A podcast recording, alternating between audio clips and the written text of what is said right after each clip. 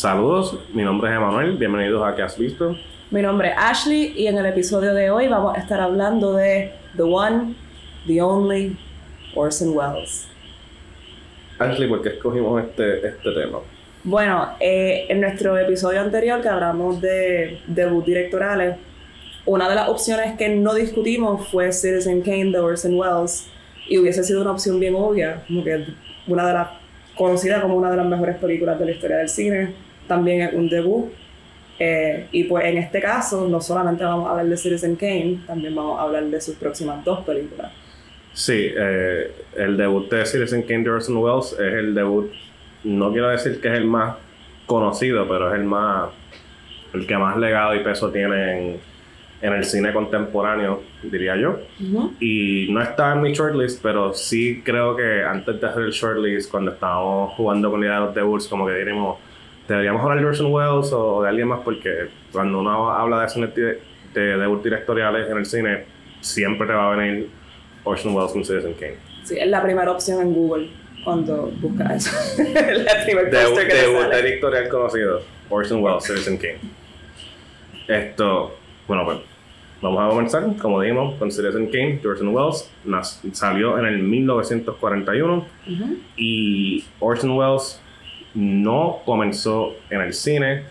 Orson Welles es alguien que se formó en el teatro, hizo un, un grupo teatral llamado The Mercury Theater, por eso su producción se llama, su compañía de producción en el cine se llama The Mercury Productions y él trae muchos de los actores a, a Citizen King. Él quería actores que no salieran o no sean conocidos del cine y los trajo a, a su, a su película.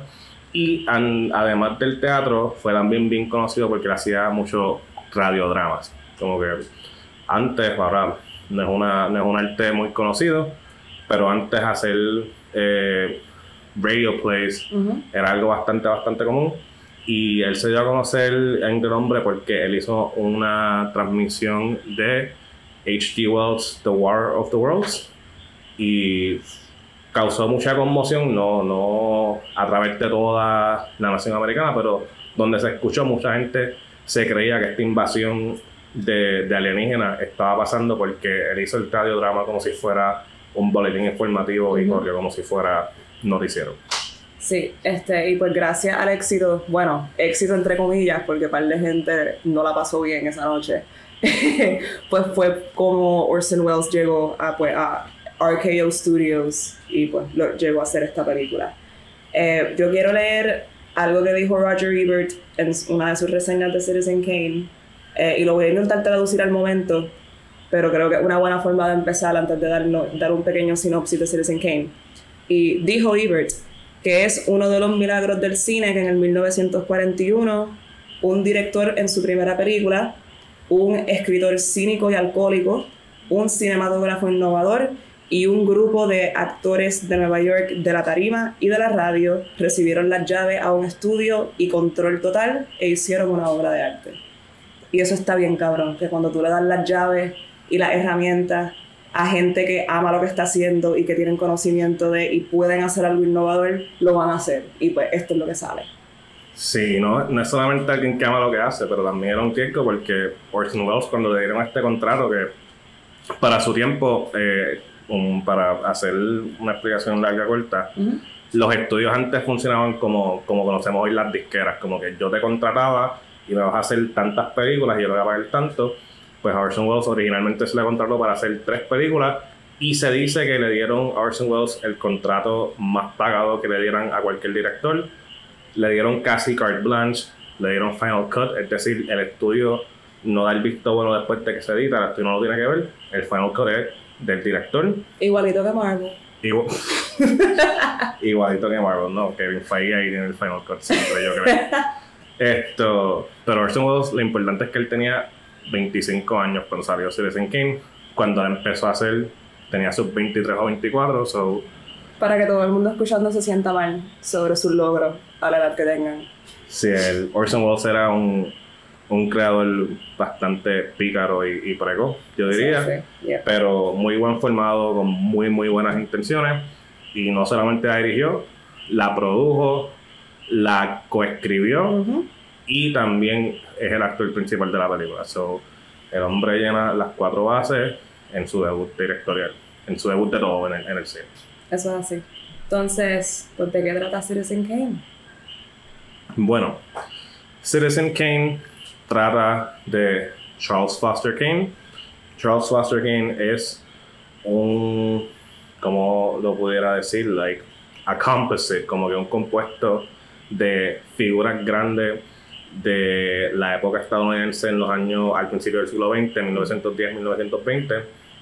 Está compuesto de varias personas, pero se alega, no, no confirmado 100%, pero lo que se cree mayormente es que es basado en William Randolph Hearst, que William Randolph Hearst era un magnate de medios de comunicación, especialmente periódicos, para su tiempo. Y el coescritor de la película, um, Henry J. Mankiewicz, creo que se llama. Mankiewicz.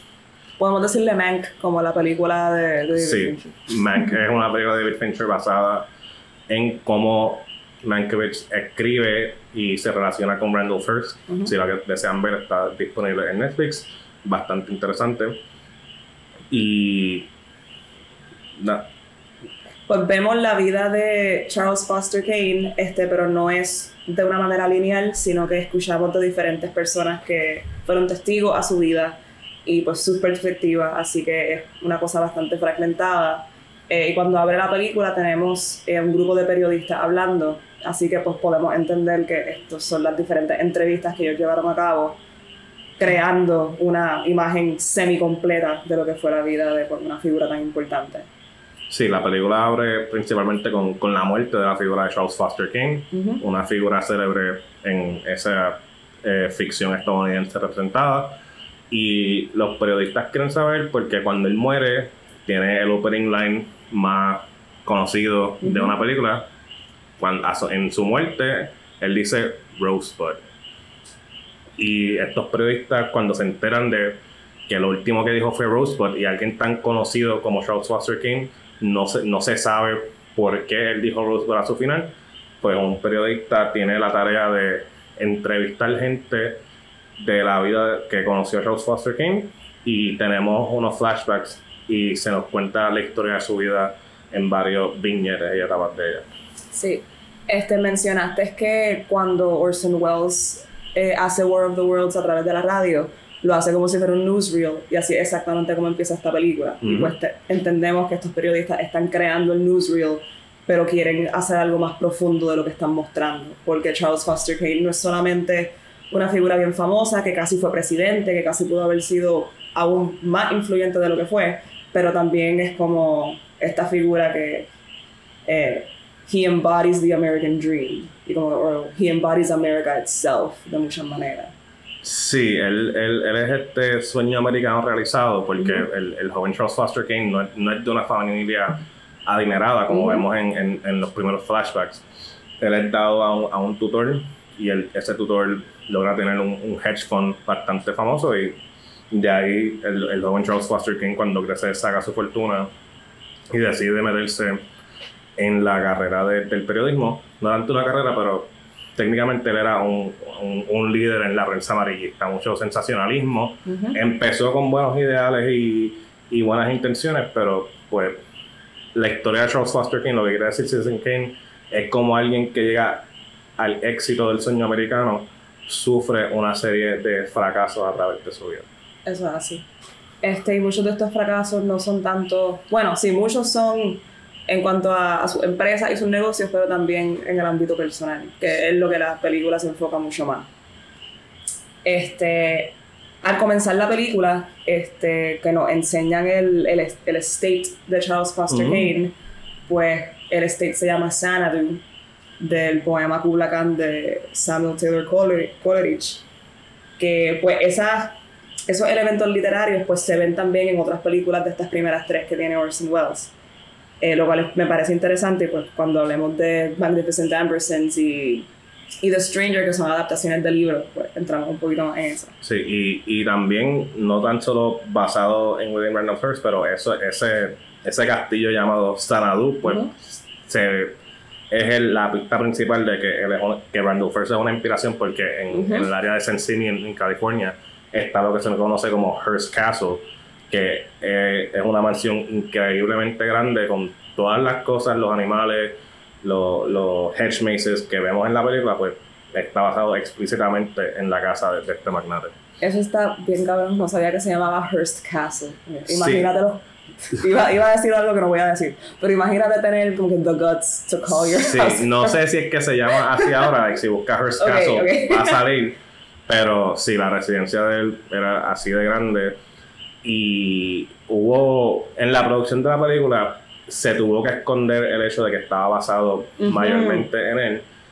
Y incluso hubo un trailer que el trailer de esta película no enseña ningún pietaje de lo que está filmado, es simplemente como que un, un corto documental que presenta a los actores que van a estar en la película y los actores hacen como que un, un mini monólogo que le preguntan Who is Charles Foster Kane? Sí, y hablan de sus las anécdotas del personaje sobre quién es Charles Foster Kane, pero nadie dice que nadie dice quién es en verdad. Te dicen como que ah, estas son todo lo que dicen Charles Foster Kane. So, por favor, vean la película, vean Citizen Kane si quieren saber, pero nunca ves en el trailer de 3 o 4 minutos nada de la película, porque tuvieron que esconder el hecho de que estaba basado mayormente en este personaje. sí. Alguien dice, Charles Foster Kane punched me in the face once. It was awesome. No, nadie dice eso. Eso es de Mean Girls. Pero it's very much that vibe. Sí, eh, eh, imagínense ese vibe de esos cortes de gente inglés como Who is Regina George? Pues como que Who is Charles Foster Kane. Incluso cuando salió la película, Charles Foster Kane no fue un éxito taquillero para RKO porque cuando salieron los reviews que era bien explícito que "Hmm, yo creo que Charles Foster está basado en William Randolph Hearst. William Randolph Hearst tuvo un blacklist de que en su periódico no se podía mencionar ni promocionar la película, so fue, fue blacklisted luego de que pues, salió la luz que estaba basado en este personaje. Eso es así. Este, mucho de lo que logró hacer económicamente fue después, como que en re-releases que se hicieron porque tuvo una buena acogida críticamente, pero realmente no hizo dinero cuando la película salió. Sí, la película tal vez no la he escuchado porque se dice que es one of, one of, if not the greatest American movie ever made. Ujú. Eso es lo que dicen muchos sondeos holistas. No estoy diciendo que esto es objetivo, pero ha habido una reapreciación desde los años 50, 60 hacia acá, porque la famosa Siren Sound, que es el sondeo británico más conocido of Greatest Movies of All Time, empezó creo que en el 42 o en el 52, pero en las primeras dos veces que sale la lista, Citizen Kane no está en el top. Yo creo que la primera vez no está ni en el top 10 de películas Ujú. pero desde el 62 en adelante, Citizen Kane ha estado o primera o en las primeras 3, 4, 5 posiciones siempre consistentemente. Eso es así. Y con muy buena razón. Este, yo cuando volví a ver esta película, yo la vi por primera vez hace, ponle como 10 años. Pero la volví a ver y estaba en casa de mami, así que invité a mi hermanito. Yo digo hermanito, pero él tiene, cumple 18 años ya mismo. Este, y a mi mamá a que vieran la película conmigo.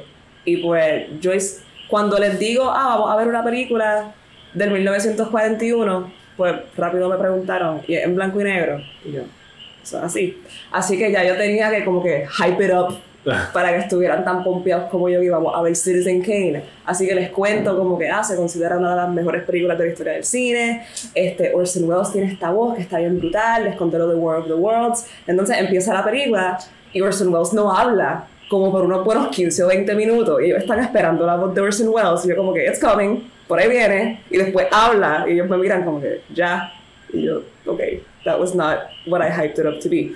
Pero eso mismo hype que yo le intenté poner a mi familia, creo que es parte de lo que mucha gente siente cuando ve Citizen Kane, que ya con esta expectativa de que, ah, pues es la, la mejor película del mundo. Sí, se entra con, con, con un tipo de prejuicio o una pre-expectativa de que Sí. esta película tiene que ser algo revolucionario que yo no he visto. Yo no quisiera que nadie entre a esta película así, simplemente digo, mira, mucha gente considera que es una buenísima película, con buena razón, Ujú. Pero mayormente es por los aspectos técnicos cinematográficos, también la historia genial, Ujú. en mi opinión, pero siempre le digo como que en verdad es bien entretenida. Para ser una película de 1941 se siente bastante moderna y Súper. fuera de su tiempo. Absolutamente, estoy completamente de acuerdo. Este, creo que cuando mencionaste que es revolucionaria, y lo es, porque lo fue en ese momento. Eh, hay que contextualizarla cuando la estamos viendo, porque sí se hizo mucho cine maravilloso en los 40, pero no había nada como Citizen Kane, que se hizo en el 41. Este, una de las, de las muchas innovaciones de la película es el deep focus que tiene la imagen. El cinematógrafo estaba enfocado en que enfocado, valga la redundancia. Pero eh, quería que se viera lo que estaba en, en, el encuadre, tanto al frente como atrás. Así que está todo enfocado, no estamos enfocados en una cosa y luego en otra. Así que la atención del espectador tiene que ver con el bloqueo y cómo los actores se van a mover en escena, lo cual es bien teatral, pero está hecho de una manera bien cinematográfica. No se siente como una obra. Tú siempre sabes que estás viendo una película. Lo que se hace en Citizen Kane no se podía hacer en tarima. Y eso yo creo que también es bien importante recalcar. Esto no es un theater troupe grabando una obra. This is a movie. Sí, es claramente una película. Claramente puedes ver y discernir que, que están en sets, que están en un soundstage todo el tiempo, que, que es una realidad artificial, se percibe. Pero sí, en verdad, la clave de esta película que la hace genial es el deep focus, el intento de tener todo sharp, como que el primer plano, el, el, background, tener un middle ground, como que esta película juega bastante con los tres planos, como que tienes algo al frente, algo en el medio y algo atrás, haciendo tres cosas independientes.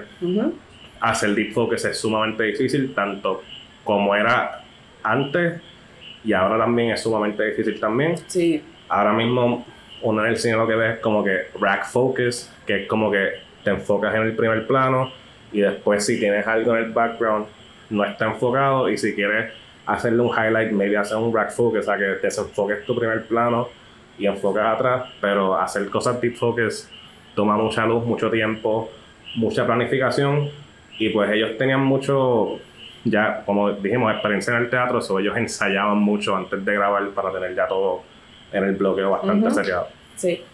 Este, yo tengo un ejemplo de Deep Focus que yo nunca he olvidado porque fue así de malo. Y fue la primera vez que yo vi a Walk to Remember este, con un corillo de gente de la iglesia, de cuando yo iba a la iglesia. Y pues, primero ya yo estaba molesta porque tan pronto empieza la película yo dije, ah, she has cancer. And indeed she did. Em, pero hay un momento que yo nunca voy a olvidar que es el muchacho, que no recuerdo cuál es el actor, hablando con su mamá en la cocina. Entonces él está fregando y la mamá está en el counter, creo que picando algo, y pues tenemos deep focus que lo vemos a los dos. Pero es el deep focus más feo que yo he visto en mi vida. El, la difuminación entre ellos, porque los vemos a, a, él bien de cerca de la cámara y a ella más atrás, muy claramente, pero entre medio está todo difuminado. Y se parece a los efectos bien feos de la película nueva de Thor de la cabeza de nene flotando. Sí. That's what it looks like. No la he visto, pero he visto todas las He visto el still. Yo no he visto Thor, pero he visto el still. Y pues, ajá, that. Oh, back to remember, mucho más reciente. And they were failing at deep focus. sí. Yo, cuando vi Citizen Kane otra vez, pues la vi con comentarios que ayuda bastante a, a, gastar ciertas cosas. Y el comentario, si consiguen un DVD de esta película después del 2002, siempre va a tener un comentario por Roger Ebert, que es súper genial en la última release que tuvo con la Criterion Collection tiene un comentario también de Peter Bogdanovich, que es un director editorial del cine que es bien pana de Orson Welles en sus últimos años. Y Peter Bogdanovich menciona como que Orson, porque tú querías tener todo en deep focus, y Orson dijo, él, él dice, Orson le dice, bueno, cuando cuando tu, cuando tu ojo está viendo algo, tu ojo no enfoca algo y algo no, tu ojo siempre está técnicamente en deep focus. So yo quería grabar mi película que tuviera ese aspecto de que todo está en enfoque, because that's how we see. We don't see just focusing on one thing and the other. We always see everything in deep focus. So, esa era básicamente la inspiración por la cual querían intentar hacer todo en deep focus. Pues eso me está curioso porque la película no, yo no la describiría como una película muy realista, pero son una decisión basada en el realismo. So that's really interesting. Y pues ahora que menciona a Bogdanovich, el cual es el, psicólogo de Sopranos, by the way. este, Siempre el, psicólogo de la psicóloga. Siempre se me olvida eso hasta que estoy viendo The Sopranos o alguien me lo menciona que, hey, Pete Bogdanovich está aquí. También, también es actor, siempre se me pasa. Pues él fue parte de un debate bien famoso de en la crítica de cine entre él y Pauline Kael Sí, él, Em, él la menciona en el comentario. No lo dudo. En desacuerdo con algo, pero solamente una vez. Ok, pues yo leí una entrevista reciente donde él es mucho más agresivo y como que he says that she was full of shit. Pero nada, eh, Pauline Kael escribe esta reseña, esta reseña que es un libro, como que esta, estos ensayos que son libros realmente, para The New Yorker que se llama Raising Kane. Y ella estaba muy en contra de auteur theory, pensando en el cine como algo más colectivo, no algo que viene solamente de un autor. Eh, y pues Citizen Kane es una de esas películas que se discute mucho dentro de La del autor. Eso es así. Eh, y pues ella presenta el caso de Mank y de cómo Mank estaba íntimamente relacionado con la escritura del libreto, como él era quien conocía a William Randolph Hearst, por eso fue bien perseguido cuando salió la película, aún más que Orson Welles, que era más como que, ah, un chamaquito, maybe he's just like a dumb young kid, así que vamos a... Sí, es que, es que Mankiewicz de por sí hangueaba en la casa Ajá. con William Randolph Hearst. Él era íntimo, íntimo. amigo. Así que este, esa that viciousness se señaló hacia Mank cuando sale esta película. Pues Pauline Kael escribe este ensayo sobre la contribución de Mank a esta película y su, su meta realmente era porque estaba en contra de Author Theory. Pues esto fue en los 70 donde esto estaba en todo su apogeo y pues Bogdanovich es una de las personas que sale en defensa de Orson diciendo primero que todo Orson gave him top billing. Cuando tú buscas escritor de Citizen Kane, creo, entiendo que el primero Mm, que sí, sale es Mank, primero que sale y luego sale Orson. Welles. Y Orson Welles trajo a todo esta, eh, toda esta tropa de teatro. Así que no se puede decir que era alguien que estaba completamente obsesionado con que fuese su obra. Siempre fue algo colectivo. Y pues ese es el punto de Bogdanovich también. Y pues ese debate ha continuado por mucho tiempo y todavía continúa. Y creo que el hecho de que hay tanto que discutir de esta película es porque también se ha considerado una de las mejores películas de la historia del cine. Porque siempre ha dado de qué hablar.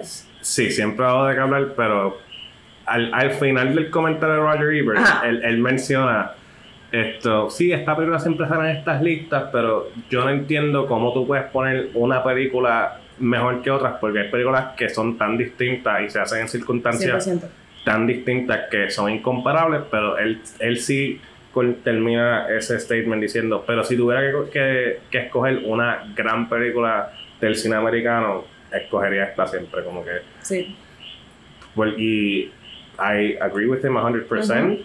No- yo, no, yo no considero que es la mejor película, pero siempre que yo veo Citizen Kane se siente como la primera vez o puedo ver algo distinto que no he visto. Eh, siempre el primer flashback que la infancia de, de, de Charles Foster Kane, ese plano que son la mamá en el close-up, el papá en el medio y el nene en, un encuadre de la ventana jugando. Ese es el mejor ejemplo de como que si tú no quieres ver la película, por lo menos ve este flashback y- y, aprecialo, porque técnicamente es sublime, como que Sí. es sublime, es timeless. Siempre que la vas a ver es como que, wow, ¿cómo hicieron eso?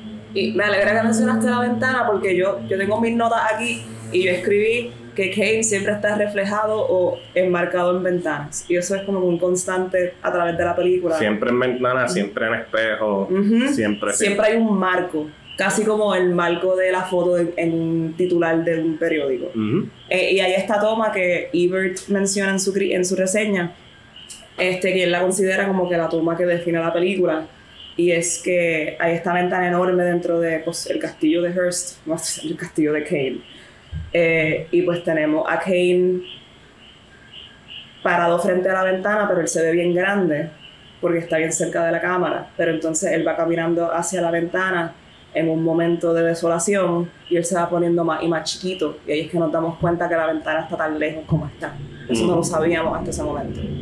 Y pues eso es Citizen Kane. Y ese juego de ángulos donde vemos a Kane bien imponente es constante. La imagen icónica de Kane en el podio con la imagen enorme de él, that's the movie the whole time. Tú sabes, Eh, ellos, they dug ditches, como que hicieron una, una zanja en el set de lo que era la oficina del periódico para Ah. que cada vez que Kane tenía más poder, él se ve más alto porque el camarógrafo está más bajito. Ujú.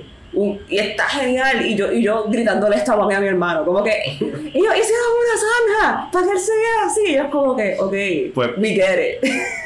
Pues yo también pensaba en esto, como que en, en, en sacarle ese jugo a los ángulos y mira, está más bajito.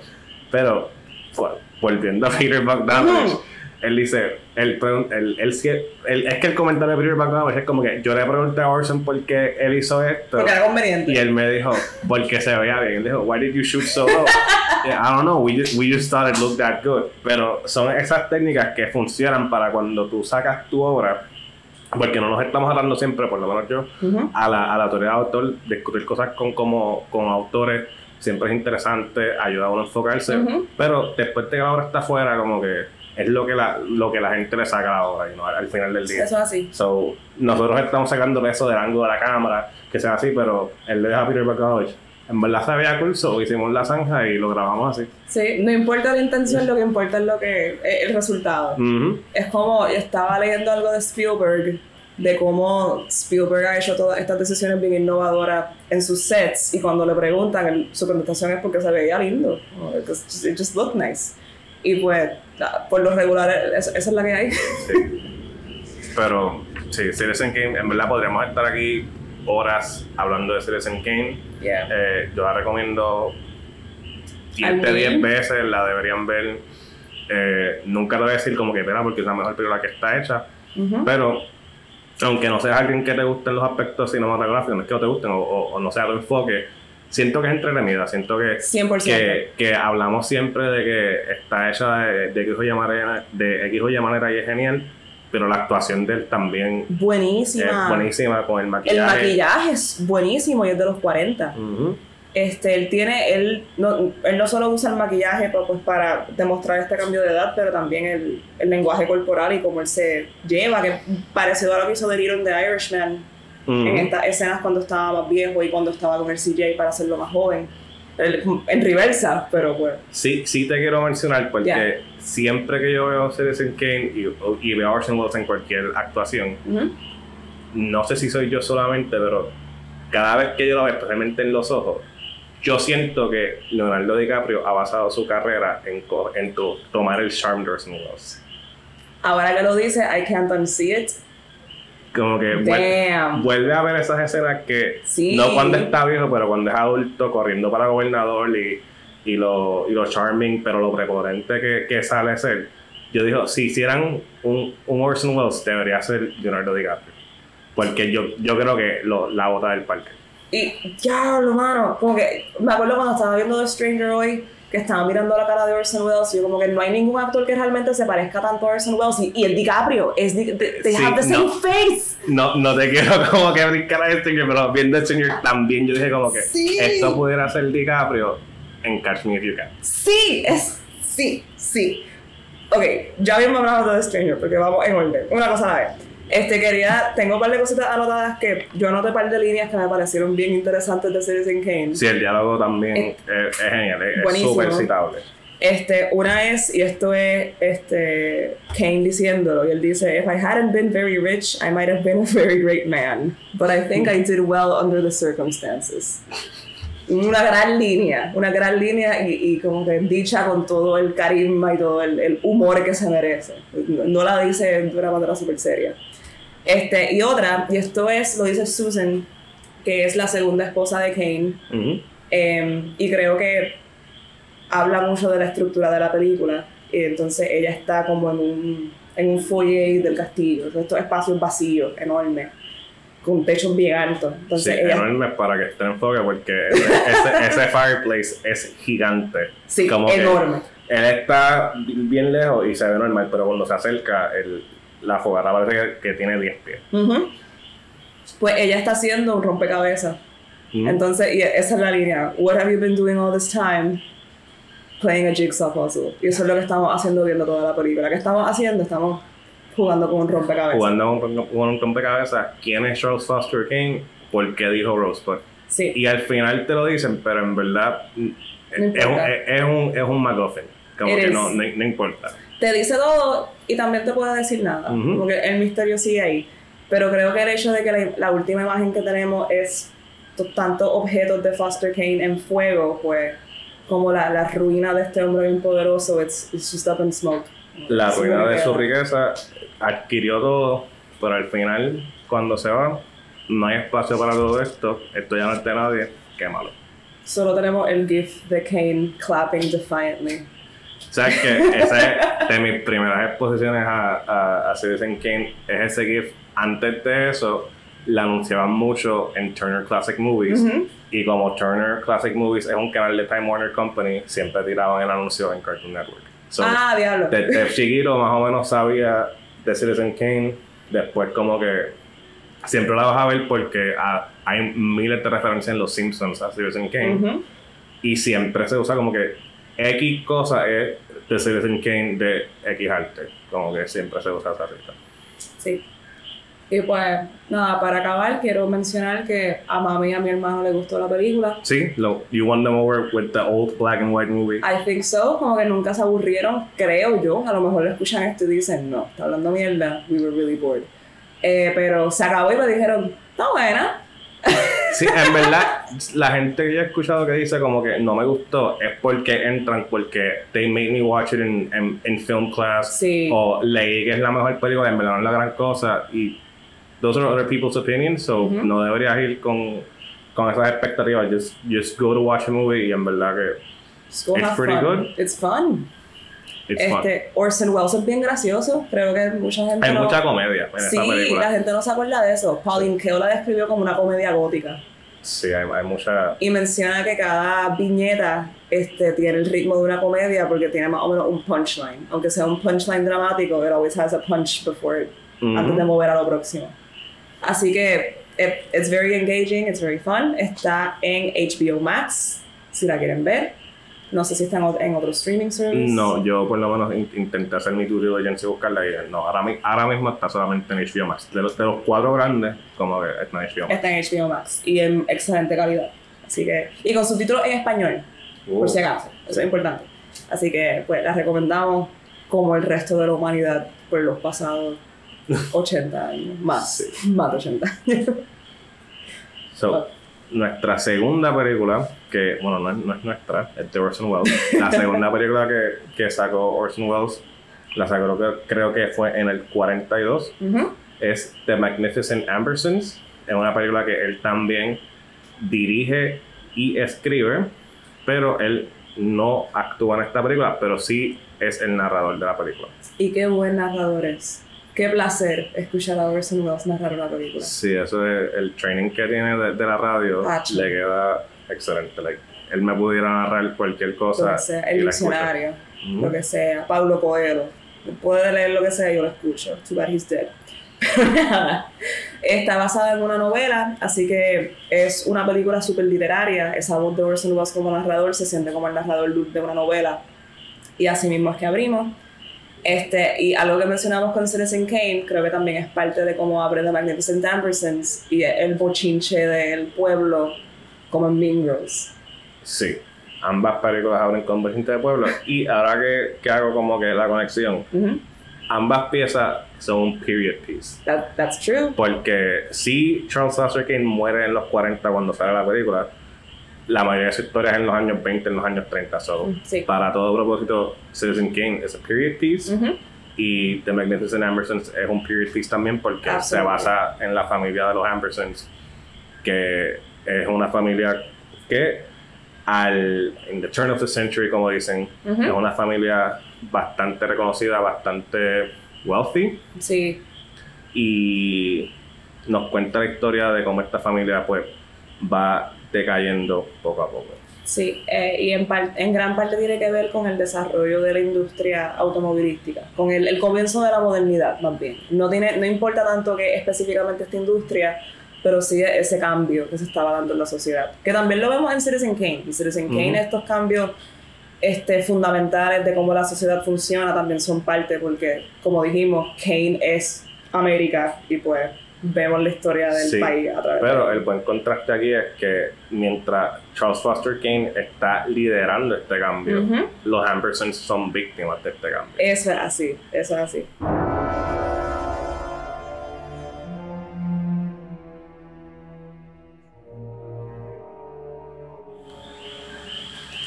Hola y bienvenidos de vuelta a que has visto. Tuvimos problemas técnicos y se nos fue, pero we're back. Y estábamos hablando de The Magnificent Ambersons. Así que estábamos comentando cómo eh, dentro de The Magnificent Ambersons vemos la decaída de esta familia en parte a raíz de pues, la modernidad y estas nuevas tecnologías que están surgiendo. Eh, y eh, también se centra en un romance entre, ¿cómo es que se llama el personaje de Joseph Cotton? Su apellido es Morgan, pero no recuerdo, Eugene.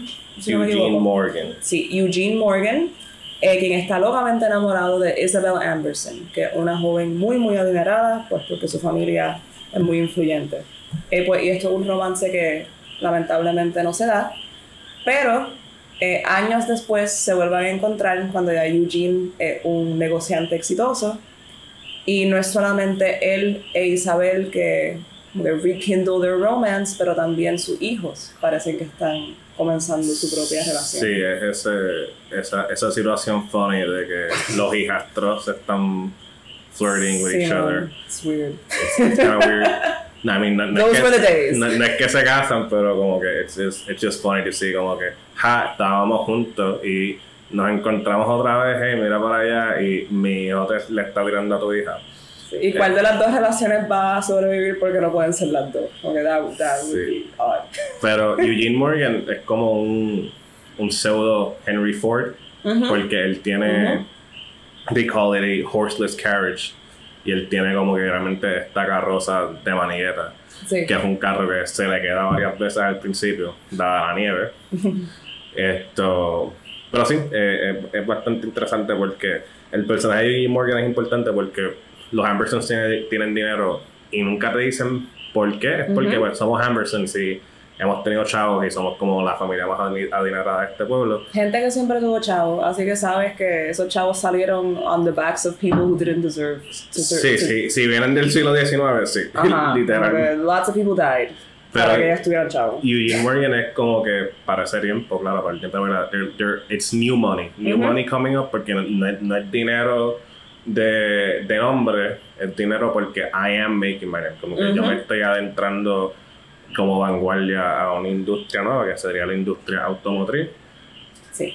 y I'm, I'm gonna make it happen. Y eh, eh, hay, un, hay una fricción recurrente en la película que el hijo de Isabel Amberson, que se llama Georgie. George, George Amberson, eh, siempre le, le dice a Eugene como que just get a horse, como que eso de los carros tuyos como que no va para ningún lado. Y mientras veamos en la película, pues los carros, como sabemos, toman un auge bastante grande. Sí. Entonces, Georgie Amberson es uno de los, de los grandes niños engreídos del cine y de los medios.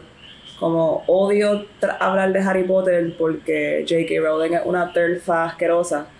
Pero vamos a mencionar a Draco Malfoy, como que está comparativo con él, con, con Joffrey Baratheon en Game of Thrones. Como que es ese tipo de nene que you would wring his neck if you could, a pesar de que un menor de edad. Este, yo que soy maestra, yo trabajo con muchos nenes como él. Así que Georgie fue como que un, un personaje interesante para mí. So, tú, tú nunca habías visto The Magnificent Ambersons tampoco. No, yo nunca la había visto. Esta fue mi primera vez La viéndola. Eh, y pues algo que me, me dio mucha gracia, porque esta película también es bien graciosa, eh, en este comienzo que tenemos la perspectiva de muchas personas del pueblo donde viven los Ambersons, que es un pueblo que se llama... ¿Lo dicen? mm, No, em, si lo dicen, no recuerdo.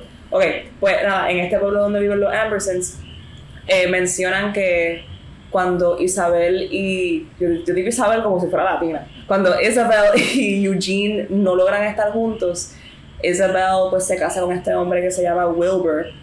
eh, y el narrador dice, o alguien del pueblo dice, como que she was never going to be able to love Wilbur, so she just put all that love into her son. Y por eso es tan engreído como es. Sí, pero también ella, ella deja a Eugene al principio, porque esa es la primera escena que, Ujú, que tenemos sí. del pueblo hablando de esta situación, porque Eugene, por lo que chismean en el pueblo, tuvo un papelón borracho y rompió, no sé si es un, un- un bajo o, Ujú. o un- una viola, rompe un instrumento, parece que en la plaza pública, y él intenta volver con ella, pero ella lo ignora, es como que eh, el sirviente de la casa dice como que él le pregunta, ¿es Isabel home? Y él dice, not for you, Mr. Morgan. Eso es así. So ella está, pero ella no te quiere ver because you embarrassed her, you embarrassed her family y los Ambersons no van a poder tolerar eso. So ella pues, she settles for Wilbur. Sí, exacto. Entonces, esa, ese amor que ella le dedica completamente a su hijo fue. eh, It was predicted by the prophetess del pueblo. Una, una supuesta profeta que hay en el pueblo que en, en realidad la pega. Así que Georgie Amberson es el nene más insufrible que te puedes imaginar. Eh, a pesar de que la familia trata de que él sea un poquito más pues, decente y correcto, pues nunca lo logran porque eh, it- what's done is done. Y él piensa que se lo merece todo. Este, entonces, esta, eh, estas viñetas de el romance entre Eugene e Isabel, pues tienen un efecto que a mí me, me pareció bien lindo y bien interesante. Tienen una viñeta blanca alrededor del frame. Así que de por sí se ve difuminado y es como si lo estuviese viendo a través de un marco. eh, como si fuera un recuerdo. Sí, interesantemente, ambas, ambas Citizen Kane y The Magnificent Ambersons eh, empiezan con, con pietaje que, que a propósito lo hacen lo quieren hacer más viejo de lo que, de lo que es la película. El pietaje de, de las noticias Es que cierto. introducen el personaje de, de Charles Foster Kane están hechos como si estuvieras viendo noticias de los años 30, como que pietaje viejo, pietaje gastado. Y la- las viñetas de, de los Anderson, pues ese flashback, pues se ve así. Yo pensaba que la película se iba a ver así, hasta que volvemos a quote unquote, tiempo contemporáneo de la historia, que se ve el, el, el footage normal. No había hecho esa conexión, tienes toda la razón. Es verdad, empiezan bien similar. Ver películas con comentarios ayuda. Yo, no- yo, no- yo las vi sin comentarios. Así que pues nada, tengo que hacer eso para la próxima. Pues cuando ya llegamos a Georgie de adolescente, ya este Eugene, eh, este businessman exitoso, pues estamos en una fiesta y creo que es una de las mejores eh, cinematografías que yo he visto en una escena de fiesta ever. La manera que esa cámara se mueve alrededor de la fiesta es tan. It's very seamless. Tú, tú no te das cuenta de, de toda la técnica que toma hacer lo que está haciendo. Este, nos movemos de conversación en conversación without skipping a beat. Estamos con una pareja y la cámara se mueve como si estuviera bailando y llegamos a otra. Y así seguimos por mucho tiempo. Y si hay un corte, que no lo dudo que haya, yo no me di cuenta porque Sí. así se movió. hay, hay, hay más cortes que, que los que hay en Citizen Kane, que en Citizen Kane hay muy pocos cortes. ¿Por qué se puede hacer pocos cortes en Citizen Kane? Igual que en The Magnificent Ambersons, porque muchos de los actores son actores de teatro, son Ujú. actores que ensayan mucho, no necesitan cortes para mantener una actuación, para mantener conversaciones quote unquote largas. Y en los Magnificent Ambersons también lo que me di cuenta es que hay un intento de deep focus, no, no un intento, hay deep focus, pero no es similar, no, no, no, no experimentan tanto con el claro oscuro como ah, pasa en Citizen King, como en Ujú. Magnificent Ambersons. También tiene que ver que no es el mismo director de fotografía, Sí. pero hay una hay una consistencia en el estilo que quería dirigir en sus películas Horse and Wells entre estas dos. Y creo que en el diseño del set también, mientras Citizen Kane, y mencionaste que tenía, tenía que ver con el deep focus, pero los espacios son bien vacíos y bien amplios y se ven como imponentes, pero también bien fríos. Ujú. Eh, en The Magnificent Ambersons se le enfoqué en el detalle y en lo barroco que se ve todo y como eh, esta gente bien adi- adinerada, pues todo tiene mucho detalle, mucho embeleco y mucho frill, que es parte de cómo es la familia y cómo ellos se quieren presentar. Em, hay una escena de cuando Georgie es chiquito, que es con un backdrop pintado, que fue como que mi toma favorita de toda la película. It's absolutely beautiful. Y me acordó mucho a Barry Lyndon también de Stanley Kubrick. Y está Little Georgie parado en el centro, casi con una peluca, con una peluca que parece como si fuera de las pelucas de los jueces británicos. Ujú. Y es como que just being a little shit. Como que siendo el nene más arrogante que te puedes imaginar, defendiendo todo lo que hizo. Hay una parte que él le dice a alguien como Draco Malfoy, porque you don't know who my mother is. My mother's gonna hear about this. Como que, oh, me da una pescosa. Y fue, y es él siendo así, y el abuelo riéndose, aprobando de lo que está diciendo, mientras la mamá le dice como que no, tenemos que ser buena gente, no podemos decir esas cosas. Y el nene como que no importa, ellos tienen que aprender porque ellos no tienen poder como nosotros. Sí, y luego, luego de esa conversación entre los papás de- del pequeño George intentando regañando, regañarlo, porque le dice, ah, no, no le digas eso ahora", porque él se le insinúa, pero lo cortan, que le dice go to hell Ajá. a un don de la- del pueblo. Y la mamá le dice, oh, just promise me you won't say that again. Y él le dice, I promise unless they make me angry. Ujú. Y se va. Y luego voltamos a Achievement del Pueblo otra vez, Ujú. que dicen, oh, he will have his comeuppance come soon. Yes. Pero cortamos ya el tiempo moderno que él crece, en el narrador dice, he didn't have his comeuppance. Sigue siendo un, un- uh, he's a little shit even though he grew up and he, he went to college. Eso es así. Este, entonces, he begins to court la hija de Eugene Morgan sin saber que su papá es Eugene y dice como que, ah, that man is very queer, en el sentido de que es raro. Eh, y ella le reía las gracias, pero no le deja saber como que, ah, pues ese es mi papá, y lo estaba insultando. Y esa conversación es graciosísima porque él no sabe el ridículo que está haciendo. Hay una parte que ella, ella le pregunta, ¿qué tú quieres ser? Y él le dice, a yachtsman.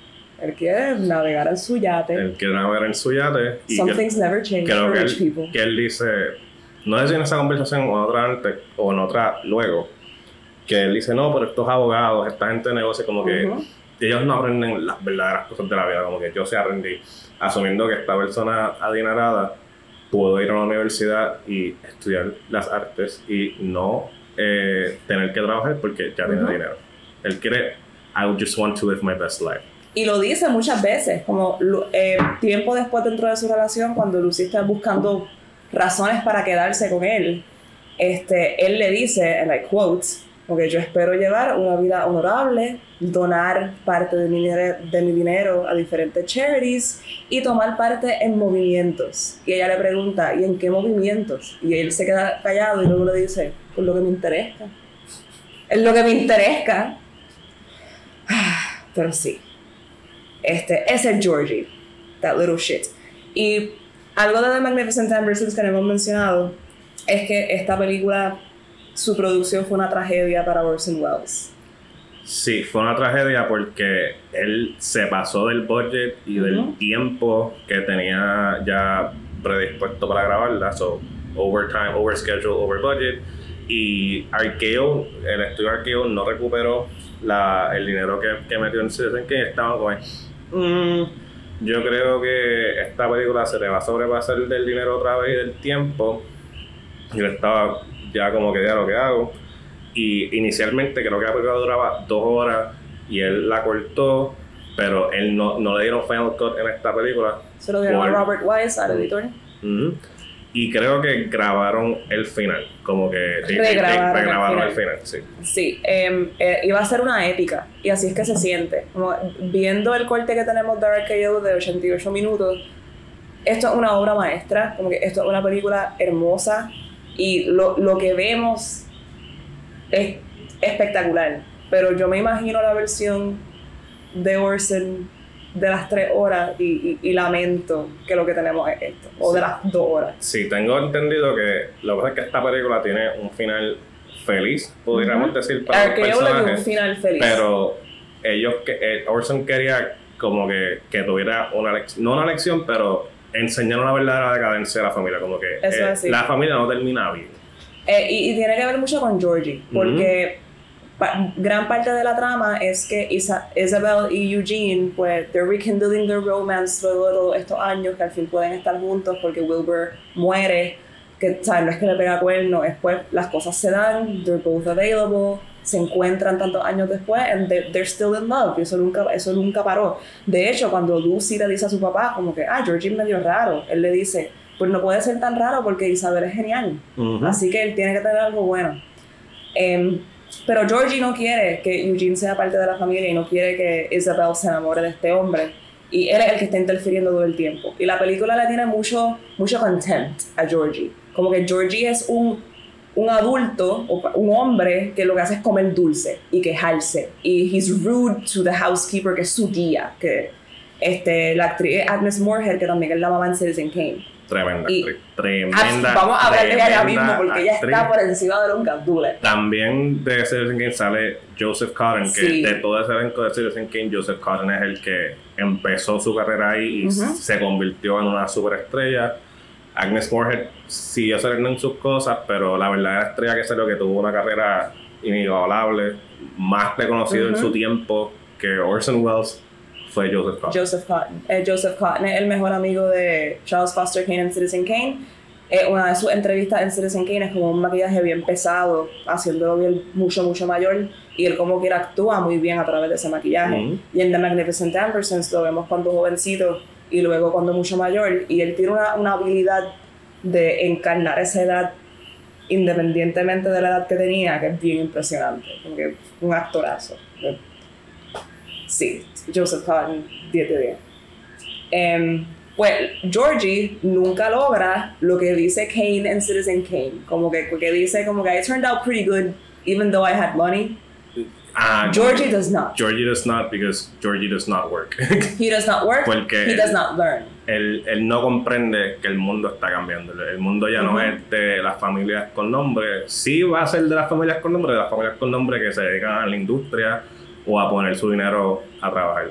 Sí. Eh, George no quiere hacer eso, no quiere trabajar, ya yo tengo dinero. Ujú. Pero también es importante recalcar que el issue que él tiene con Eugene es que inicialmente él no sabía que ya había un romance antes de su padre. Ujú. él, él ya está medio molesto de que él le está tirando a su mamá. Sí. Pero la, la, su tía media jamón y chismosa, Aunt Fanny, le dice, Ujú. ah, eh, ¿tú, tú no sabías que ellos estaban juntos antes, antes de tu papá, como que she just settled for him, for your daddy. Eh, y ahí él le da como que imposible, imposible que no Sí. hable de papá porque al principio de la película el papá de, de George muere y ahí es que Isabel pues no es que se deja, pero lo cree que es propio que po- poder intentar Exacto. otra vez. Como que yo estoy casada, soy una buena esposa, nada que ver, pero si ya soy viuda, might as well, you know. Exacto, dentro de ese contexto es la mejor oportunidad que ella tenía. De nuevo, como que no es que se divorció, no es nada particularmente escandaloso, she was widowed. Y pues, Y también era el, creo que es el hermano de, de ella, pero también hay una trama de que vamos a invertir en esto de los carros. de, de los automóviles. Y ellos están, no, como que no deberíamos hacer esto, como cómo va a ser, que vamos a invertir en esto, como que los, ca- los caballos son lo que, lo que son, como que ya tenemos carros, no necesitamos automóviles. Sí, Y, y esa es la decisión que George, George siendo no el patriarca, pero el heredero de la familia, Sí. el tomar esa actitud es lo que causa esta decadencia. Como que no invertiste tu dinero, no quieres trabajar, para terminar con nada. sí. Em, pues George eventualmente le, le expresa cómo se siente a su madre y su madre, pues siendo completamente devota a su hijo, hace lo que su hijo desea y en, en el modo de una novela victoriana, pues está tan triste que se enferma. Se enferma y se muere, pero Sí. Pero Eugene también entiende esto Sí. y, y- y le escribe una carta, mira, como que yo entiendo que es tu hijo, yo nunca te voy a decir. Que escojas, que me escojas a mí sobre él, pero you know, en- entiendo que tienes este problema con tu hijo y, y voy a respetar cualquier decisión que tú tomas. Y decide, ella decide no, no tan solo no seguir el romance, pero decide mudarse. Mira, me voy para Europa para evitar este roce.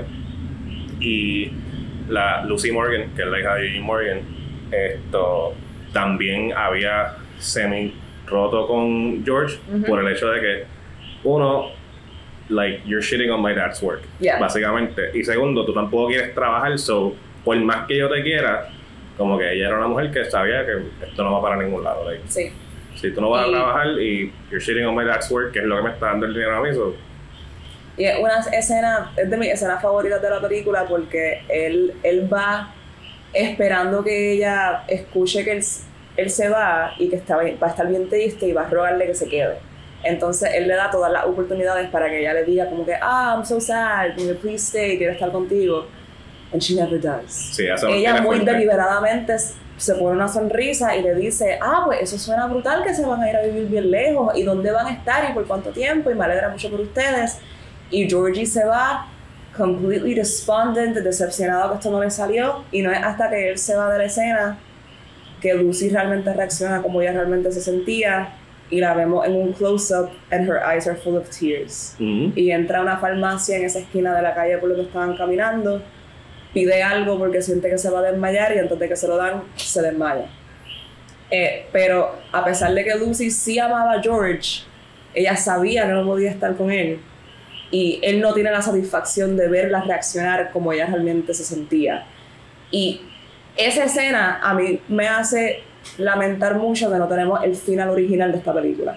Porque toda la película trabaja para que George no se redima. Y en el final que espetó RKO, Georgie is redeemed. Lo redimen y a la vez como que le dan como que un cushion. Como sí, que le dan un cushion. No, no, no. Sí, sí el narrador como que al principio el, el pueblo dice, he's gonna have his comeuppance soon. Y pasa mucho tiempo, no es que, no es, que es larguísima, pero sigue pasando la regla y a ti hasta se le olvida porque no hay narración hasta... Y le pasa algo malo. But then they're like, no, but then it's gonna be okay. Exacto. Y eh, incluso la voz narrativa vuelve al final y dice, George finally got his comeuppance. Ujú. En la voz de Orson Welles magnífica que nadie puede volar. Pero, ajá, como que te añaden como que unos 5 o 6 minutos ahí. Es como que yo creo que esto no era la intención original. It was not. Y volvemos a que pues, la gente normalmente nunca quiere ver una película que termine mal. I mean, a mí me encanta ver gente sufriendo. Mucha, mucha gente me dice, tú solo, a ti te encanta ver la gente sufriendo. Por ahí, Emanuel ve mucho Lars von Trier. Sí. Pero es que de ahí salen las buenas historias, de ahí salen las buenas lecciones, you know, like, like si tú pasaste como que todos estos calvarios y, y tú me vas a decir que vas a terminar bien, like, that, that's not real life. Según leí, este, eh, la, la versión original de Orson se presentó en un preview y a la gente no le gustó. Como que la gente que estuvo en esa sala no le gustó porque fue un bummer y pues RKO cambió el final. sí, cuando el Em. negocio interfiere el arte. O sea, sí. Eh, entonces, años, años después, cuando ya Orson estaba con su pareja tarde en su vida, que su nombre es Oja Kodar, que ya sale en F for Fake, eh, ella tiene una anécdota donde Orson estaba viendo televisión y ella pues lo ve como que out of the corner of the room y él está viendo The Magnificent Ambersons por televisión Mm, y cuando vio el final he burst into tears En verdad. Sí, porque destruyeron su obra. Y yo no dudo que esa versión original hubiese sido más grande que Citizen Kane. Sí, yo. Y yo- quizás es el mito, pero esa es la impresión. Yo sí he leído que él ha dicho, porque es es for fake por si acaso, un documental que hizo Orson Welles. Pero yo he leído que él, él se sentía más, más a gusto con el trabajo que hizo en The Magnificent Ambersons que con Citizen Kane, pero le cambiaron el final, no la puedo terminar. Yo sé que es que él había ido a Brasil a intentar hacer algo y en ese papelón le enviaron los negativos y los devolvió y hay unos negativos perdidos en Brasil con el final original porque aparentemente Arqueo destruyó los negativos de todo lo que editó fuera. Sí, So, hasta esos ahora, 40 minutos se perdieron. sí, hasta ahora hay un supuesto reel con el final original que, el- que van, creo que desde el año pasado intentando buscándolo, pero no sé si es que lo encontraron o no lo encontraron, pero eh, hay, hay un intento en restaurarla a su versión original porque él dejó Orson Welles escribía mucho en su, en su libreta, Sí. en su script de cómo Ujú. quería editarla, cómo quería dejarla. So, sí, la intención de él se sabe, pero si está ese negativo que existe o no, además de lo que quemó yo, pues no se sabe. Sí, esas notas de edición están que si, en algún, si por algún milagro aparecieran esos reels se pudiese editar de la manera que él Ujú. quería. Que de hecho el compositor de The Magnificent Ambersons había hecho un score para, la, eh, para el largo original Y también lo. y lo picotearon tanto que él dijo quiten mi nombre de la película porque ese ya no es mi score. Ujú. Ustedes hicieron otra cosa y su nombre no aparece en los créditos de The Magnificent Ambersons. Em, antes de cerrar, tenemos que hablar de Agnes Moorehead. Agnes Moorehead. Aunt Fanny. Ella tiene una de las escenas más maravillosas, más unhinged que yo he visto. Em, contexto, pues es una discusión entre Aunt Fanny y George. Entonces, esta discusión toma lugar a través de la casa, como que se van moviendo de cuarto a cuarto. Eventualmente, she- ella se pone progresivamente más histérica. Y pues uso la palabra deliberadamente. I'm not using it lightly. Eh, hasta que llegan al boiler room y en su momento más dramático, ella se pega al boiler que se supone que esté sumamente caliente and she slides down to the floor y cae al piso. Y sigue en su monólogo hablando con Georgie. Y mucho tiempo después le pregunta como que, ¿por qué tú te pegas al boiler? Eso está caliente, te está quemando. Y ella le dice, no, está frío porque ya nos cortaron la luz. Pero aún si estuviese caliente yo me pegaría porque no importa. Ujú. Porque todo es una mierda. Y es, oh my god, ¿qué te, te pareció ver a Agnes Moorehead en ese papelazo? Pues ya estaba bien feliz de verla porque a mí me gustó que ella salió, como dije, mi- el, el flashback de la infancia de. Charles Foster King es mi, mi flashback favorito de toda la película. So, poder verla otra vez actuando en toda su apoteosis, pues es bastante interesante porque ella es un personaje completamente distinto, como que ella es una mujer muy seria en Citizen Kane, aquí es una mujer un poco... Yo dije que Es era como que la tía jamona, es que es, es la tía Sí, jamona. lo es, lo es. Porque ella, creo que se insinúa que ella estaba enamorada de Eugene Morgan Sí. anteriormente, pero Eugene cuando era joven estaba más con Isabel Amberson. Ujú. Y ella intenta volver ahí, pero cuando los ve hablando no puede. So, ella empieza a chismear con George, como que tirándole puya. Y cada vez que alguien le dice, ah, ¿por qué sigues hablando de esto? Se pone bien histérica, como, ¿cómo va a ser? ¿Cómo va a decir? Y es un personaje interesante porque es un personaje que creo que hay en todas las familias. Yo no, no, sí. no una tía, pero siempre hay alguien así. Hay alguien intentándolo hacer all about them y ella cambia de una mujer seria a una mujer como de- no, no histérica, pero una mujer muy dramática. Y- es gracioso y it's kind of cringy, pero le queda tan y tan bien y se le ve tan perfecto en la cara que, que si la ves back to back, que al lado como que como la madre de Charles Foster Kane y la ves como al Fanny, puedes decir que son dos personas distintas. Absolutamente. Yo sé que es la misma actriz porque leyendo por lo vi yo, ah, coño, como que es la misma de la mamá. Este, leyendo de esa escena en particular que describí ahorita, pues la dirección de Orson Welles se ve interesante y Agnes Moorehead estaba bien contenta con cómo se manejó esa escena. Y pues fue lo siguiente. Orson Welles le dijo, haz la escena con voz de bebé. And she did it. Y después le dijo, ahora haz la escena, pero imagínate que alguien falleció. Ella lo hace. Ahora haz la escena, pero imagínate tal cosa. Y hicieron 12 tomas de esa escena con direcciones diferentes. Hasta que llegan a la última y Orson le dice, now just play it. Y Agnes Moorehead eh, describe que ella, pues, luego de todas esas tomas, ella cogió lo que funcionó de todas esas 12 versiones, lo que ella sentía que iba luego de todos esos ensayos, y esa es la escena que vemos en la película. Y ella en esa entrevista dice como que es fue el proceso directorial más interesante que yo he tenido porque él no me dejó saber que me estaba dirigiendo hasta que llegamos a esa última toma y yo me di cuenta de lo que estábamos haciendo todo ese tiempo. Y creo que tiene que ver con que él es actor. No todo director tiene ese tipo de instinto trabajando con actores. Y cuando leí esa anécdota pensé en Stanley Kubrick en The Shining haciendo a, a Shelley Duvall. repetir 30 veces el mismo grito. Exacto, pero no tuvo el mismo, el mismo resultado. Este, y pues Stanley Kubrick no fue actor, entiendo yo. No, no, no. No tiene ese tipo de empatía. Orson Welles, pues 12 veces es mucho, no es ciento y pico, como en The Shining. Y es una cantidad apropiada, pero también un método apropiado para traer un actor a ese nivel emocional que vemos en pantalla, que es es espectacular.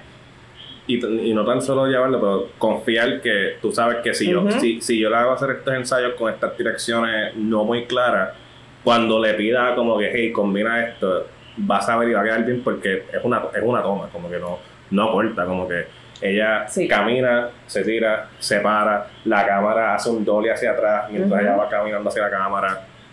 So, en verdad, eh, es casi el final de la, película, pero es espectacular. Y qué bueno que, lo- que mencionas que no se corta porque no es un collage. No estamos viendo cantitos de todas esas tomas. Es la última. Y Ujú. eso está más que claro. Este. Nada, esto. The Magnificent Ambersons. i- It's magnificent. It is- Está charro decirlo, pero es la verdad. Sí. Lamentablemente no, no está accesible en, en streaming. Como que sí la pueden encontrar en, en sitios digitales como Prime o, Sí, Apple. TV, pero la, la tienes que alquilar o comprarla. Lamentablemente no está para streaming ahora. Eh, espero que pues el Criterion Channel o, o alguien que tenga los derechos la traiga porque se debe ver. Eh, se habla, no, no es- como que un, un hidden gem de Orson Welles, pero no está al nivel como que si dicen que es como que un diamante gigante y como que es como un tubi pequeño ahí. Sí. Este, como Criterion la tiene en la colección, yo no dudo que de vez en cuando la pongan en Criterion Sí. Collection. Este, y pues antes de pasar a The Stranger, quiero decir las últimas palabras de The Magnificent Anders- Ambersons, porque las dice Orson Welles. Orson Welles narra los créditos de esta película. Eh, y lo último que dice es: every movie should end this way, que conste. Él dice, I wrote the script and directed it. My name is Orson Welles. This was a Mercury production. Tú sabes que Oh. they gave him a lot of shit for that. I know, and Porque they're stupid. They're stupid. Supuestamente es como que, ah, qué egoísta. Es como que, No. uno, él narra a todos sus actores. Él trabaja en radio. Y, y él se deja hasta el final, como que. Sí. Y Y también. es triste porque sabes que se la quitaron, pero como quiera termina con su voz. Ujú. Sí. Dato curioso, la toma al final del micrófono es la misma toma del trailer de Citizen Kane. Sí, Que esa es la toma que voy a poner en Instagram para este episodio. Que esa, que esa es la toma, el, el, el trailer de Citizen Kane termina como que con el, con el micrófono solamente y pues él hablando como que Ujú. if you want to know what happens come to the cinema and see it pues eh, termina es la misma toma yo, yo busqué cuando terminé The Magnificent Numbers es como que yo creo que esta es la misma toma del trailer y hice la comparación y es la misma, es la Y lo es. Ah, perfect. Bueno, pues that brings us to nuestra última película de hoy. Sí, nuestra última película es la tercera película que dirigió, no la tercera en la cual trabajó, porque antes de eso hubo una tercera película, pero por scheduling conflicts y lo demás, él solamente la produjo y se me olvidó, se me escapa el Y nombre. la co-dirigió. O como que. Mm, No la sé si empezó, fragmento. dirigió fragmentos, pero se quitó porque he was behind schedule y porque fue casi back to back con The Magnificent Amberson, so no en el 43. So, la tercera película que él dirige es The Stranger y ya que yo estaba como que medio apestado con que tampoco The Magnificent Amberson se hizo dinero y este es como que el director más pagado en los últimos 3 o 4 años y he's not really bringing money. So, le dieron un break de- con otro productor que él dirigiera esta película. La pues hizo arreglos en el script, como que no- él no tiene el crédito de que la escribió, pero sí sale como que uncredited cuando la busca en IMDb o, en otros sitios, porque sí editó el libreto en varias ocasiones. Y él tuvo que hacerla under budget y en el schedule, como que no podía pasarse, porque ya para ese tiempo estaba casado con la famosa Rita Hayworth. Y el Yes. chisme es que ambos firmaron una garantía de que él iba a pagar X cantidad de dinero si se pasa de budget o de schedule. Hay fotos de ellos jangueando en la playa y es como que, wow, the most beautiful couple you've ever seen. Sí. No, no duraron mucho. sí, lo cual only speaks to their beauty. Pero eh, si The Stranger fue Orson Welles probando como que yo sí puedo hacer algo Yo puedo hacer under algo. budget, que on venda. time y que venda. Y él famosamente dijo que esta él la consideraba su peor película. Sí, Sí, este, he considered it his worst movie. Eh, él no tuvo que ver mucho en el libreto, if at all. sí. Eh, y cre- yo creo que eso tiene que ver porque Orson también era bastante. He was a writer as well. Y eso también tenía que ver con su. Pero es actor principal en esta también. Vuel- Sí. Vuelve a actuar en esta. Sí, sí, el actor principal. Y pues nada, The Stranger no es una adaptación de Camus. Eh, The Stranger trata sobre em, este ex nazi, digo ex porque él mismo admite que se arrepiente de lo que ha hecho, eh, que es liberado de la cárcel. Em, él de momento encuentra que pues todos los gates están abiertos y que él se puede ir. Pero todo esto es un complot de un detective llamado eh, Wilbur, si no me equivoco, si no, no, perdón, Mr. Wilson, Mr. Wilson. eh, protagonizado por Edward G. Robinson, quien también sale en Double Indemnity, en un rol similar de detective en un noir, eh, y lo libera a propósito. Lo libera para que lo lleve a un nazi en particular que llevan buscando por mucho tiempo, un nazi al nivel de Hitler y de Goebbels, según la película, el hombre que se inventa el concepto del genocidio. Sí, el, el, el, El nazi de los nazis. el autor de The Final Solution. Yes. Em, ¿Y quién es esta persona? It's Orson Welles. Y su nombre es Franz. Franz, ¿cuál es su apellido? Franz Kindler. Franz Kindler. Pero mientras está en Estados Unidos es Professor Charles Rankin.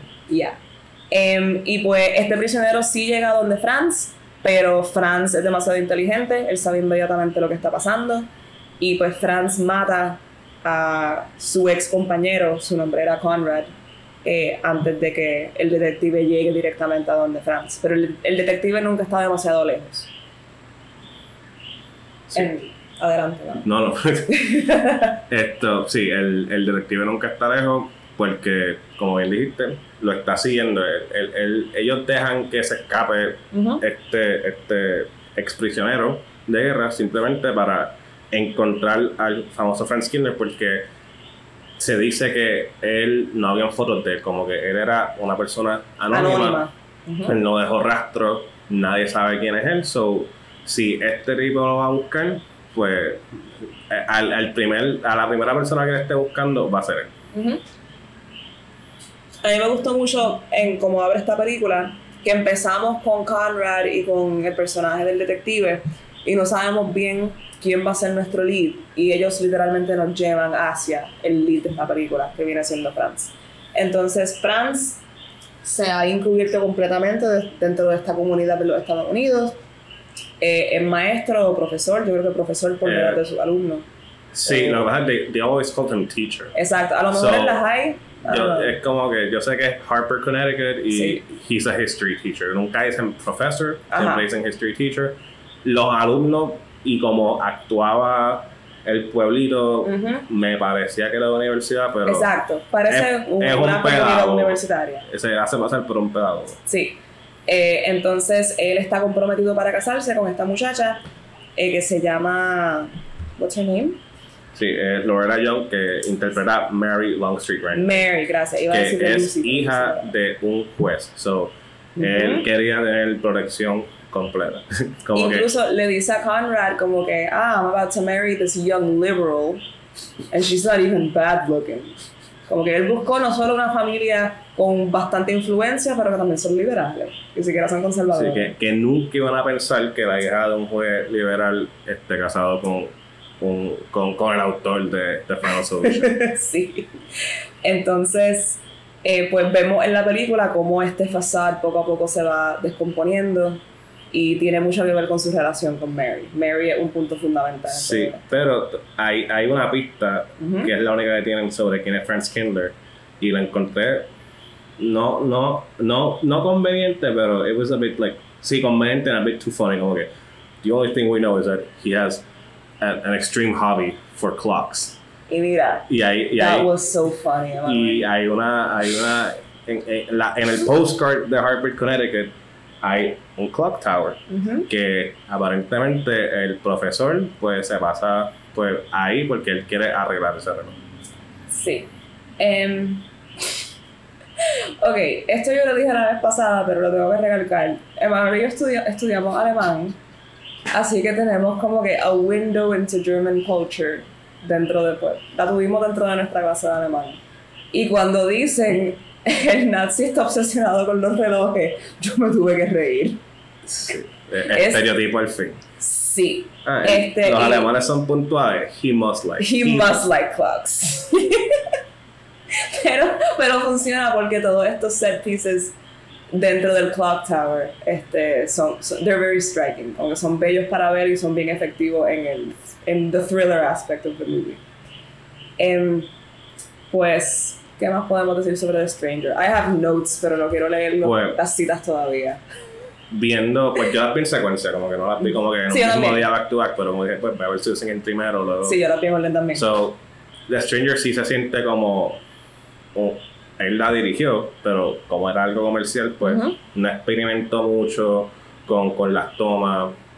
Habían cortes frecuentes, no frecuentes, pero cortes comunes. Como Sí. que cortes donde tú lo ibas a ver, pero sí tiene como que ese claro oscuro de, del expresionismo alemán que el film noir se caracteriza por tener. Ujú, 100%. Eh, Loretta Young, que interpreta pues la, la, la cónyuge de Orson Welles, una actriz genial. Yo no había visto nada de ella ni había escuchado de ella, pero es un rostro extremadamente fotografiable. Súper expresiva. Sí. Sí. Si, si, si está feliz, se nota en la cara, si está en shock, like, los ojos te lo dejan saber al momento.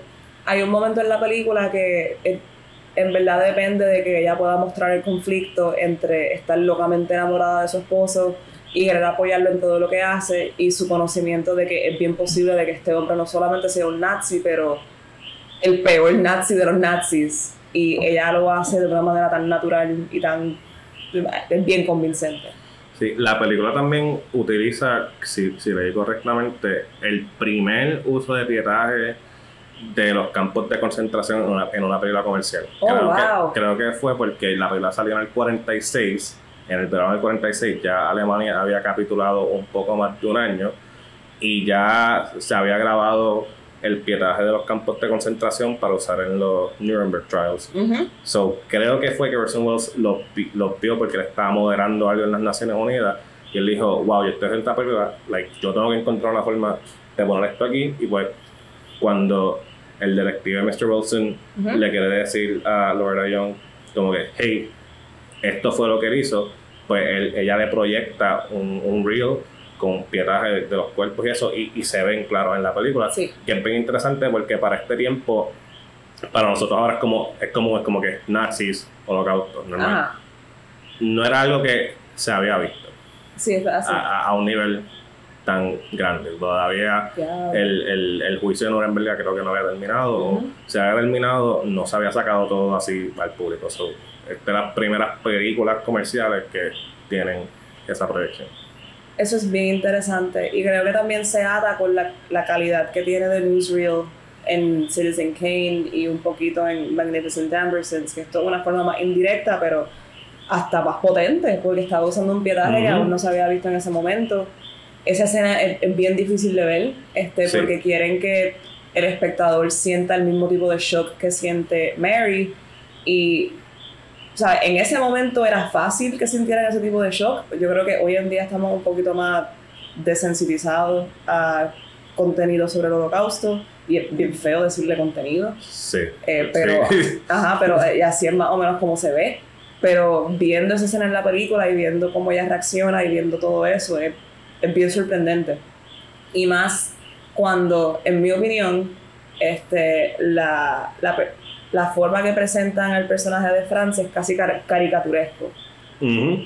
Pero ellos realmente eran así de malos. Eso es lo que está cabrón. Como que tú la ves y es como que esta es una caricatura de un villano, pero it's not. Como que that- that- esa es la que hay.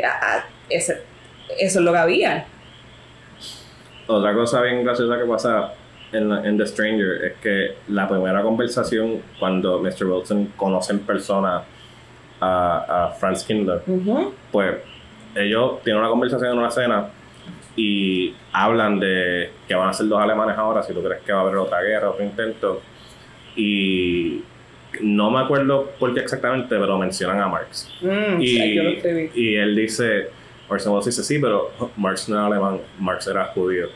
Y ese es como que un hit bastante como que obvio. Y Mr. Wilson dice, "Mm, yo en verdad creo que este tipo, it's not our guy, so vamos a irnos. Y Ujú. por alguna razón como que él se levanta y dice, wait. ¿Quién más que un nazi diría, fulano no es alemán, es judío? Y I was like, Jesus Christ. Mira, yo- yo puedo, yo te voy a decir qué es lo que lo hace levantarse, because I wrote it down. Este, eso lo dice el hermano de Mary, porque están en la mesa hablando sobre los alemanes y pues Franz empieza en este monólogo y qué bueno Orson Welles en el monólogo. Pero en este monólogo sobre cómo los alemanes nunca se iban a quitar de la guerra porque ellos ya tienen este sentido de superioridad. Y lo estoy intentando decir desde tercera persona, como Ujú. que ellos piensan así, pero es bien claro que él se siente así. Sí, porque él, él, él, él- enseña historia, so como que él Sí. sabe de la historia de Alemania. Y pues el hermano de Mary, que se llama Noah, dice como que, pues, what about Marx? Marx did not feel that way. Y ahí es que él dice, pues Marx no era alemán, era judío. Y cuando el de- detective después ya está pensando descartar a Franz, que llama y dice como que, ah, I, don't think this is our guy, cortan. Vemos a Franz llevarse al perro en una caminata. Se lleva a Red, que así se llama el perro Ujú. un perro bello. Se lo llevan en una caminata, van al bosque y Red llega a donde está el cuerpo de Conrad. Que es el compañero de Franz que él mató Que él mató. y lo escondió en, el, en, el, en un bosquecito cerca de la plaza. Cuando el perro llega a este cuerpo, Franz le mete una pata asquerosa al perro y ahí es que el detective se levanta. So the Nazi had to be mean to a dog. Y ahí el detective se levantó y dijo, wait a minute, este hombre dijo algo de Marx y yo sé que él es un nazi. Sí, es que es gracioso. Y me acuerdo es gracioso porque es que es una superstición, una conveniencia de que le patea el perro y cortamos de que el tipo se levanta Ujú. de momento. Es como que. Todos hicimos, "Oh, he kicked a dog, porque anteriormente mató a un nazi. Es como, eh, mató a un nazi, this is fine. But then he kicks a dog. He kicks it up. Wait, there's some weird forces. Like, esto, me- esto me está levantando. Y de hecho, el perro es un factor bien importante en todo el desarrollo de la película. Y volviendo a lo, a lo caricaturesco, para un espectador, incluso hoy en día, em- es más efectivo que tu villano mate un perro a que mate un ser humano. Sí, es, un- es como que la notificación de Does the dog die? Como que Eso sale. mismo. Como que hay abuso animal en esta película. Sí, en una, en una escena, like, pivotal. Yeah. Y pues, it happens in this movie as well. Pues la escena climática de la película toma lugar en un clock tower Sí. y te quería mencionar porque lo que más me recordó esa secuencia, especialmente con hay una escalera envuelta, no, Ujú. no una escalera, pero a ladder como tal, no, no escalones. Sí. Me recordó por alguna razón a la escena, a las escenas climáticas de Vertigo que no son en un clock tower, pero una torre con una campana. Ajá. Y esas tomarte como que tensión con alguien subiendo una campana y como que querer escaparse. No es literalmente eso, Vertigo vino como 20 años después, pero fue, fue lo primero que pensé, como que, huh, Sí. like, that's kind of like Vertigo, 20 years after. Tienen esa, esa misma esencia y tienen ese mismo tipo de suspenso. Sí, estoy, estoy completamente de acuerdo. Y es cerca del final de la película, ya cuando Franz siente que están a punto de cogerlo, como está ese tipo de ansiedad sobre él y también sobre Mary, que está haciéndose que ella lo apoya, pero dentro de ella realmente ya sabe que hay algo que anda mal. Eh, él arregla el reloj de Harper, Connecticut, y no deja de sonar. Está sonando todo el tiempo, cada 15 minutos, Ujú. it's very annoying, y eso solamente añade la tensión. Como que están a punto de cogerlo y el reloj está constantemente sonando, constantemente sonando. Pues esos momentos de psicosis que él está actuando es lo más que me recordaron a Leonardo DiCaprio. Sí, el todo sudado, To- to- todo sudado, eh, los perfiles de él, como él mira, como mueve los ojos, Ujú. como que, honestamente, alguien por favor, si ven esta película, piensen en Leonardo DiCaprio, en, en Catch Me If You Can, como que perseado en The Departed, perseado en Pericao en The Wolf of Wall Street, sí, como que, en verdad, estoy seguro que él toma esa inspiración. No de, de The Stranger, pero de Orson Welles sí, porque lo actúa genial. Hay una escena maravillosa también que él le está mintiendo a la Mary estando dentro de una iglesia, pero el plano es Mary sentada y Franz de pie y solamente vemos sus manos agarrando los bordes del banquito de la iglesia y cómo él va moviendo los dedos y agarrando el pew más y más duro mientras le está mintiendo y después suelta cuando se relaja, que ella le contesta y le cree. Y es una...